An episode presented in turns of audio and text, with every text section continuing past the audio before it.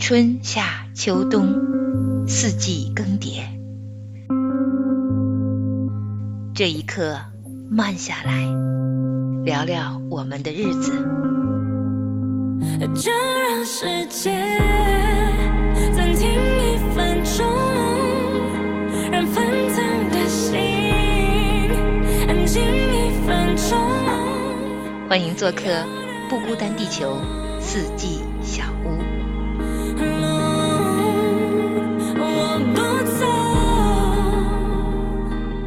Hello 蓝莓好，梦妍姐好，大家好，好像很久不见。大家好，我是梦圆，欢迎来到四季小屋。这几天过得好吗？挺好的。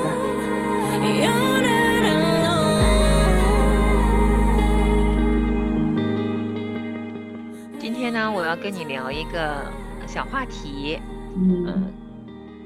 因为前两天我自己也经历一个小小的波动吧，所以我就觉得还蛮好奇你是怎么面对生活中的这些呃时候的。就是我想问问你，你是不是一个嗯特别容易知足的人？也是也不是吧？啊，怎么说呢？我觉得有时候自己也挺不容易知足的，就是要求也挺多的，但是有的时候就觉得挺好的也。哈哈哈，也有一些特定的需求，如果被满足，就感觉嗯挺好。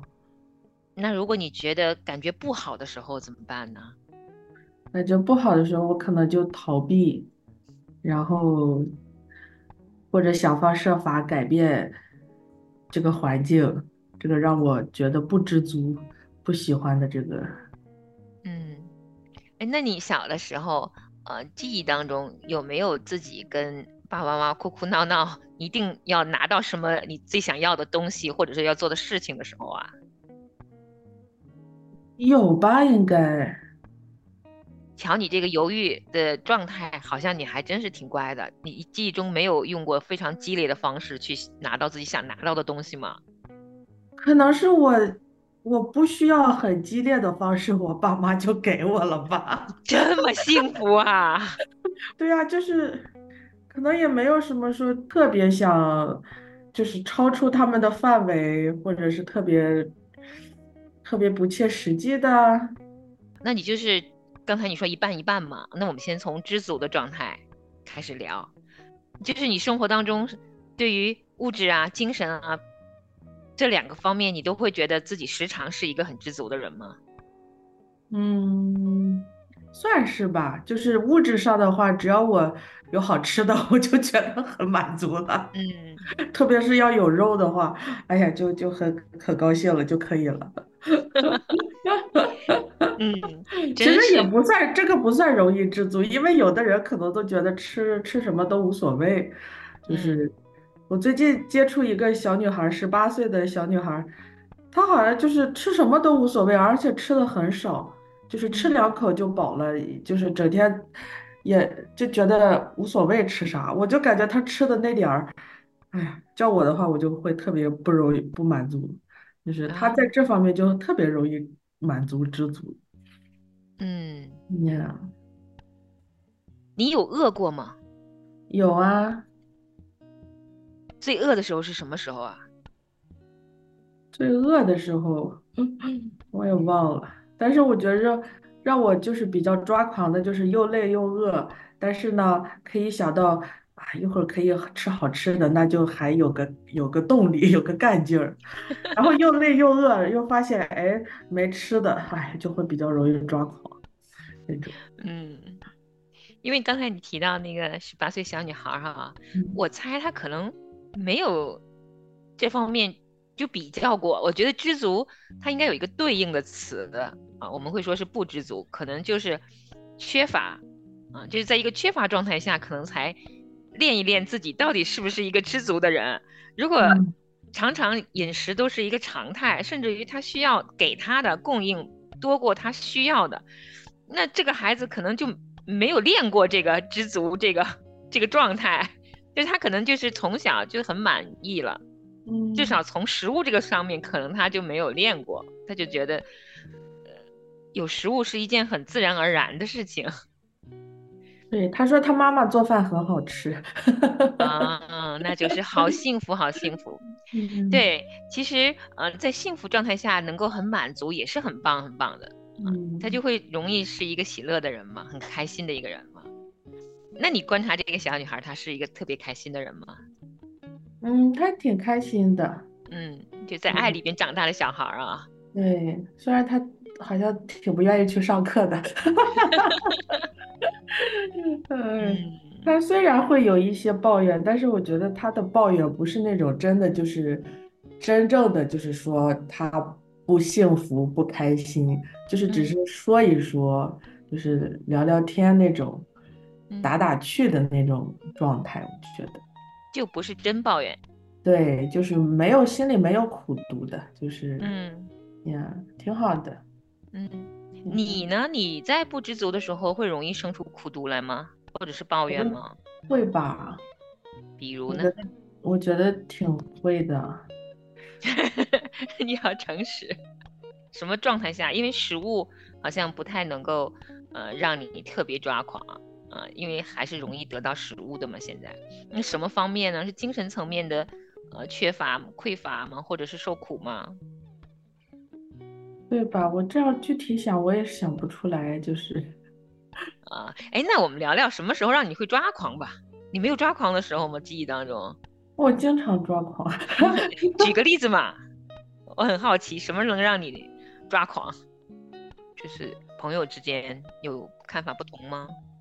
看法不同，我觉得 OK，没有没有不会让我抓狂，可能就是有时候觉得不被尊重，或者嗯突然就是对我很凶，嗯这种，就是我嗯我会比较比较抓狂，比较适应不了。就是我我觉得可以，当然可以接受观点不同，但是你要好好跟我说，温柔的说，就是你不要凶我 这种。啊，嗯，我其实昨天刚被刚被凶了一下，但是，呀，他不不是故意的凶我，可能就是，但是我就觉得，可能守着好几个人，我有点儿瞎抹不开面子，就是让我有点，哎呀，小小的难过了一下，就是为什么不能好好跟我说，要凶我？但是没事，我觉得也可以理解吧。嗯，你是个挺容易消化这种呃负能量的，就是你不开心的时候，你还是挺快能够转转换你的想法的。对对，我我我不得不吧，我觉得，要不然让自己陷在那里边也没有意义嘛。就是，而且你知道对方是什么样的人，他也不是故意的去去去冒犯你，或者是就是总不能，他有很多闪光点，你不能抓着这一他他冒犯你的这一点不放，就嗯，是要放过自己，放过他人。这对你是很容易的吗？你是那种紧急转弯的人吗？就是说，本来这件事情是让你不开心，但是你可以急转弯，就是一下子可以转变你心里的这个想法和态度的吗？可能也得过两三分钟吧，也不能两三秒。三分钟就是急转，我觉得是很急了，对我可能要两三天。哦哦，两三，嗯那不至于两三天，就是 以以前会两三天，可能好几天，就是想不明白为什么要这个样子，但是现在会好一点，就是嗯，能够嗯让你慢慢越来越转的弯越来越快的这嗯个过程当中，有没有什么让你觉得是诀窍的？因为我觉得很多人都很难急转弯呢、就是那个态度很难很难自己给自己转过来。我其实觉得就是，因为我也不是一个完人，我也我有的时候也会突然说出一些话来，让别人去受伤，就是或者你有时候急了，或者是开玩笑，所以当别人这样对我的时候，我就觉得比较容易 原谅一点，就是啊，也对，确实是这样子的。嗯呀。嗯而且最近也读到，我们在教会里的弟兄姐妹要合二为一，嗯 不能老看人家的毛病，是吧？嗯，对，哎呀，所以我就那你从啊、信主这么多年了，你的信仰生活当中，呃，无论是啊自己跟神独处的时候，还是你在教会里，就是你刚才提到合而为一，努力去合而为一的时候，啊，非常努力去参与，努力去做到的时候，因为都很想按着神的心意活嘛。可是教会这个大家庭，得多少人多少事儿啊？那这个过程中，你有没有抱怨过神？有啊，肯定有。过去几年都在抱怨。那你不用说，咱不说具体的事儿哈。但是我我我其实想问问你，就是在有这种抱怨的时候，它是一种状态吗？对吧？其实这个状态一定是有一些呃，你心里头呃认定的事情，结果并不是你想的那个样子，或者你觉得是对的，结果不知道为什么大家会这样反应，一定有类似这样的场景吗？那你在很抱怨神的时候，呃，那个那个感觉是什么样的一种感觉？你会怎么表达你的抱怨啊？我觉得我，嗯，最严重的抱怨就是我直接不理，不理 也不理人，就是都别来惹我 那种感觉，就是也不用，就是。我觉得就是爱的反义词，其实不是恨，就是冷漠，就是彻底的失望的那种感觉。就是你们怎么样就跟我没有关系，上帝怎么样也跟我没关系。就是，嗯，有很有一段有很长一段时间其实是这种状态。嗯呀，你你有没有想过，就是那个状态的时候，嗯。更深一层，是不是你心里有什么渴望和渴求？其实，在那个呃整个过程里边是缺乏了，是大家把你的感受忽略掉，还是说你你有没有按照这样的思路去想过？就为什么那个时候你会这么难过？对，就是事实的发展，就是跟我想的不一样，所以呀。那个时候你会觉得这种跟神的抱怨是自己有些东西没有被满足吗？嗯，应该是吧。然后也不理解，就是我觉得可能更大一部分就是我自己自以为意，可能那时候就觉得我自己没有做错，为什么就是要我承受这些东西？嗯，就是我是这种感觉当时。因为也有这种可能啊，就是我觉得。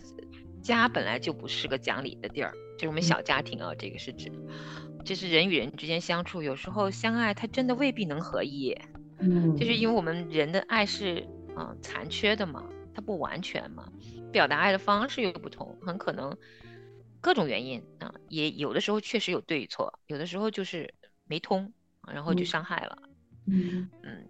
肯定是跟我们每个人的不完美、罪性是有直接关系。嗯，只是我为什么今天 要一直问你这个问题？哎，你不好奇吗？你有没有这方面问题想问我？嗯，对啊，我就想你前两天经历了什么？啊，最近的，嗯，就是我也是几乎跟你一样，嗯，我会对一些事情产生呃质疑的时候呢，就会有抱怨的情绪。然后会，我现在很少去抱怨人了，已经被神训练的知道人跟我一样都是不完美的，所以发生这些事情是，呃，正常的，人与人之间相交。但是我会还是有抱怨，就觉得自己嗯想不通嘛，就是为什么会发生这些事情。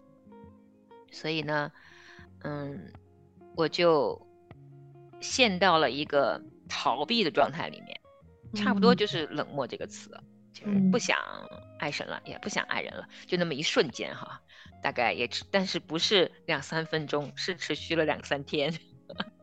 这个念头起来呢，我还现在做不到这么嗯快的转到一个嗯赞美和感恩的状态里，我还转不过来那么快，所以就在那个两三天当中，我就消沉下去了。隔了三天以后，我就看了一个嗯属灵的小文章，就是态度急转弯。我忽然就发现了自己这个抱怨的态度好像很难很快转过来啊。他就说，其实抱怨就是你其实是不知足，然后跟这个相反的，就是你应该有感恩和赞美生出来，你就能瞬间把这个抱怨的情绪给战胜。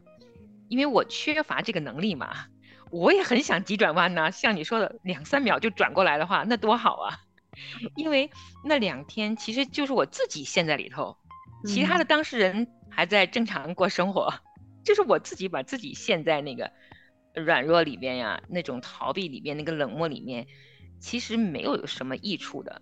但它也是真实发生了那么四十八小时啊，所以其实我就有这个好奇，想呃问问你，在你有嗯发生一些事情引发了你的情绪里边有这些抱怨或者是没有满足的时候生出来的一些嗯冷漠也好啊，你是怎么处理的啊？这就是我为什么今天要问这个问题。对，而且我觉得我就是呃之前的状态跟现在的状态也不一样，就是前前两年这个状态就是就很沉浸在这种冷漠里，就是对现在的话就比较容易呃没有之前那么那么沉浸了，就是愿意去积极的走出来这种，嗯，去解决这种感觉。感觉对，但是我想问你，莫言姐，你有没有那种，就你在这两天的时间有没有沉浸？就是你觉得，就是你知道不好，但是你也不想出出来，就是啊，就是这样的呀。我知道不对，但是我不想出来，我就把自己，甚至于我都知道这种状态下，我如果呃打开手机选择的视频都应该不是属灵的，其实是应该去听赞美诗啊，听讲道啊，读经，其实它就容易。把这个抱怨的情绪给克服掉嘛，嗯，但是生不出来啊，就是所以我就说，嗯，还是需要成有成有我自己的成长空间，嗯，但是神就很怜悯我们，就是四十八小时还是把我救出来了，嗯，这个怎么把我救出来的？呃，其实就是我们也有分享，葡萄给我介绍了一个纪录片，让我去看了那个纪录片，然后我就从那个低谷里出来了，嗯。神会用各样的方式兴起环境，或者是一句经文，或者赞美诗，或者可能就是一个别人的一个什么事件，让我们就结束了这种 冷漠，重新回到那个热忱里去哈。但我确实有四十八小时就什么都不想做，甚至于我都知道我看的东西都不太好啊，就是不属灵的，就是沉浸到这个世界的黑暗里去。因为你不觉得冷漠跟黑暗有某种联系吗？就是我觉得我自己冷漠的时候，我就把自己浸泡在黑暗里，我都不想见光。嗯，你有这个感觉吗？有，就是他其实是在拉扯，我就说就是很沉浸，就是不想出来。嗯，有的时候，对对，其实我都知道，但是我扯不动自己了嘛。嗯，也不想扯，有时候，是吧？对，其实也是扯不动了，就是不想扯。然后我就觉得自己，嗯。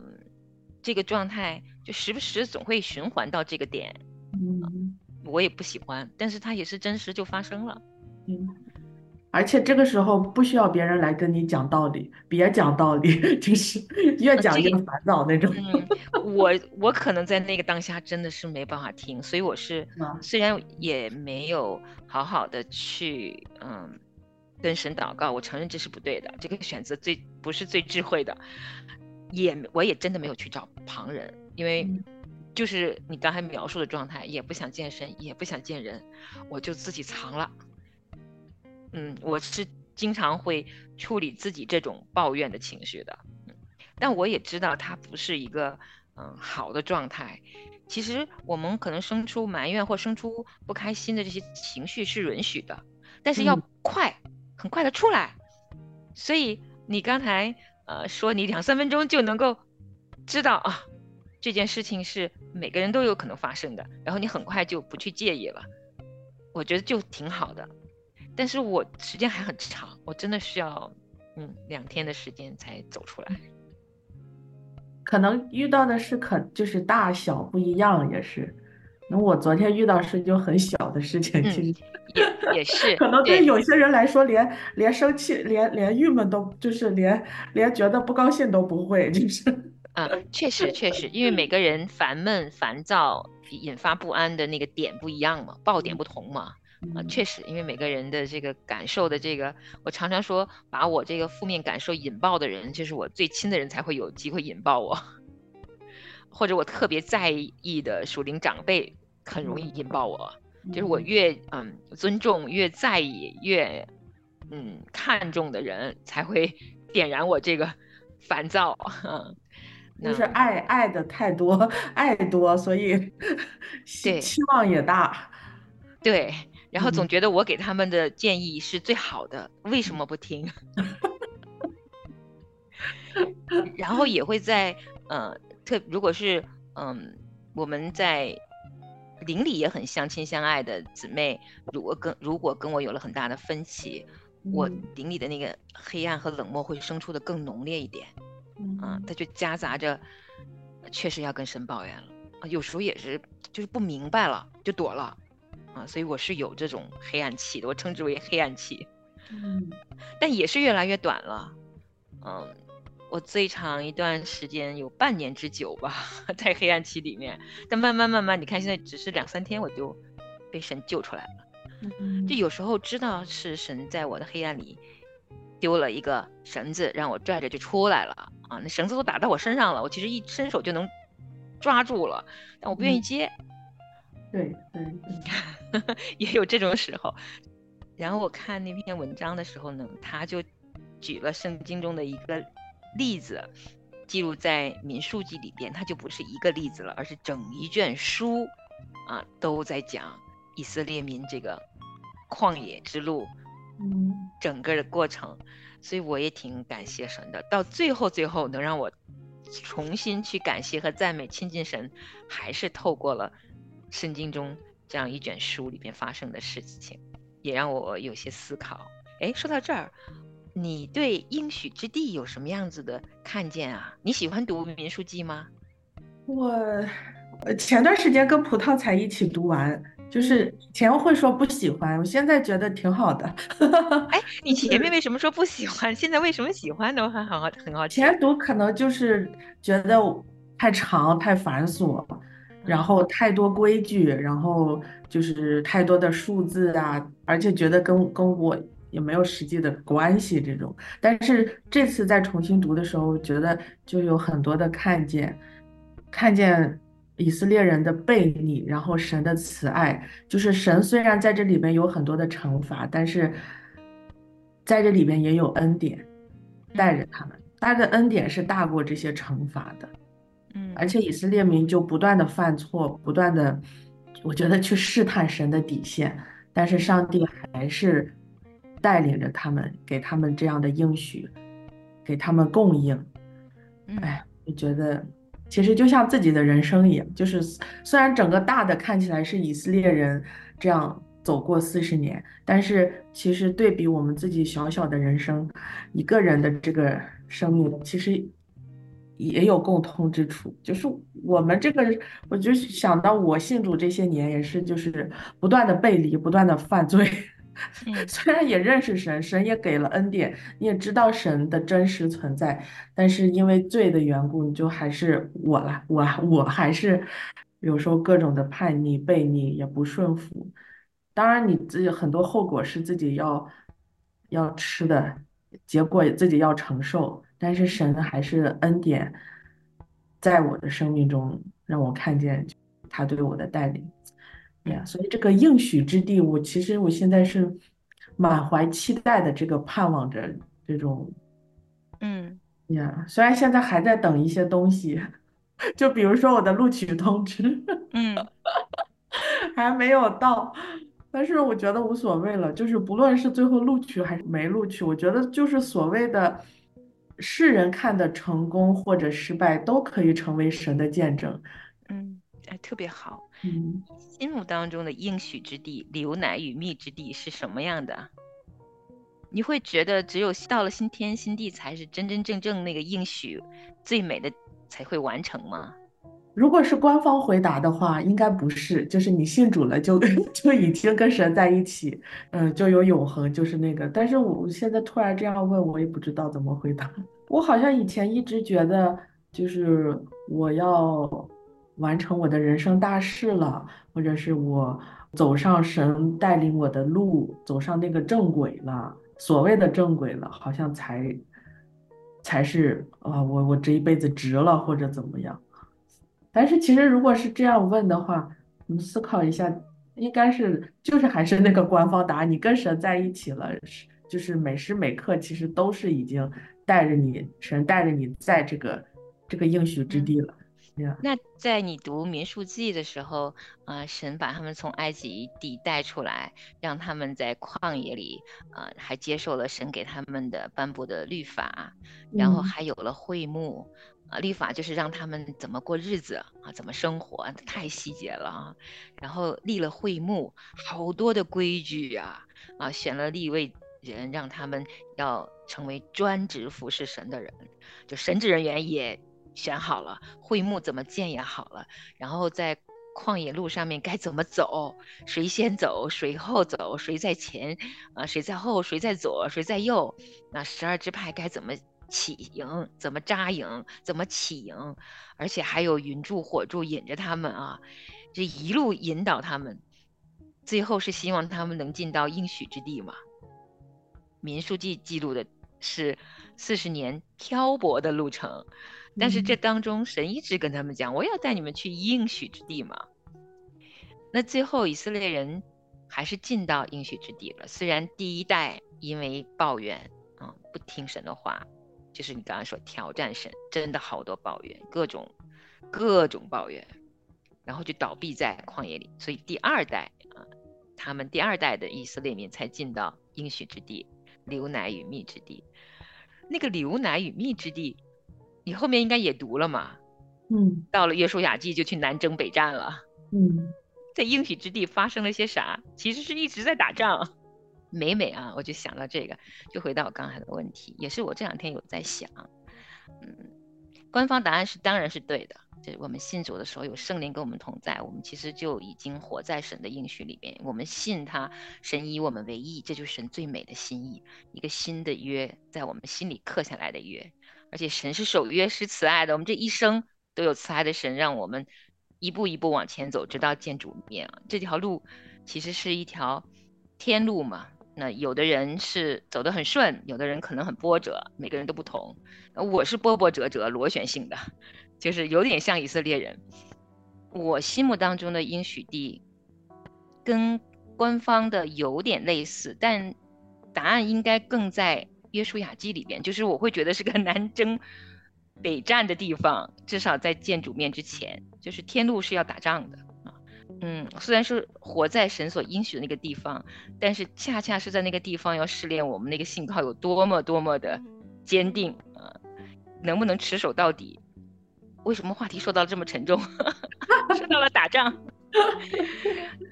那当然，最终的新天新地是耶稣再来的时候，我们就都不一样了。那我也是我的盼望了。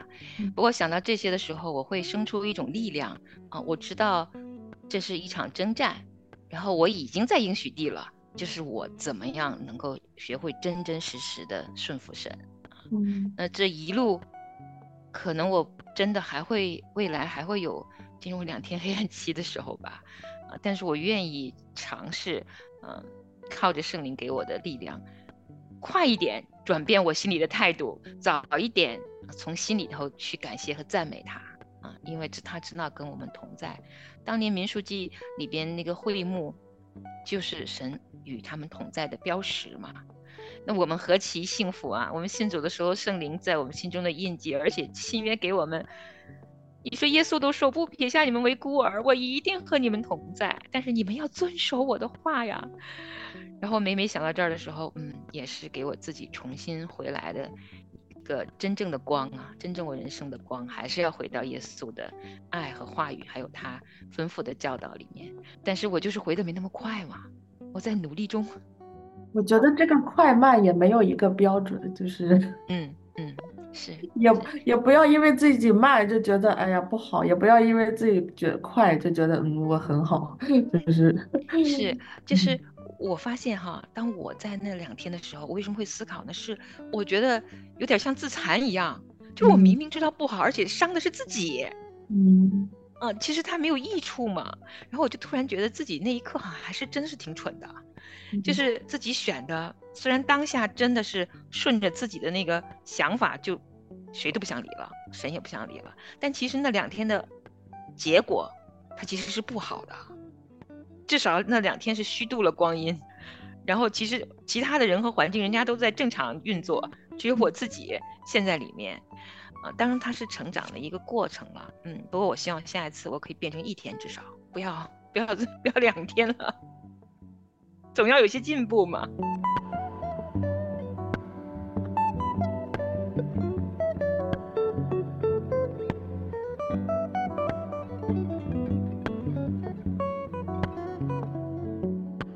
我问你一个我写下来的问题吧，我们用这个问题作为今天的结尾吧。我觉得这个问题还还挺可爱的。嗯，金钱加上顺利，就是最大的益处吗？不需要回答是吗？你想答吗？你你的直白答案是什么？不是啊，我觉得顺利才不是，就是 我现在觉得不要拿顺利和成功来为神做见证。当然，这也不是 说不可以，就是说，我现在听到一些这样的成功的见证，我就想，也不一定很好嘛。不顺利，其实你为神做见证才更有这个能力，更有这种力量。嗯，好吧，那我们说个标答，结束今天的关于知足的话题吧。金钱加上知足才是大利啊！好了。完美的结束今天的聊天，那我也期待下周再见你了。谢谢梦圆姐，谢谢大家，拜拜。谢谢谢谢小伙伴跟着我们一起听我们两个闲聊啊，下次再见喽，再见。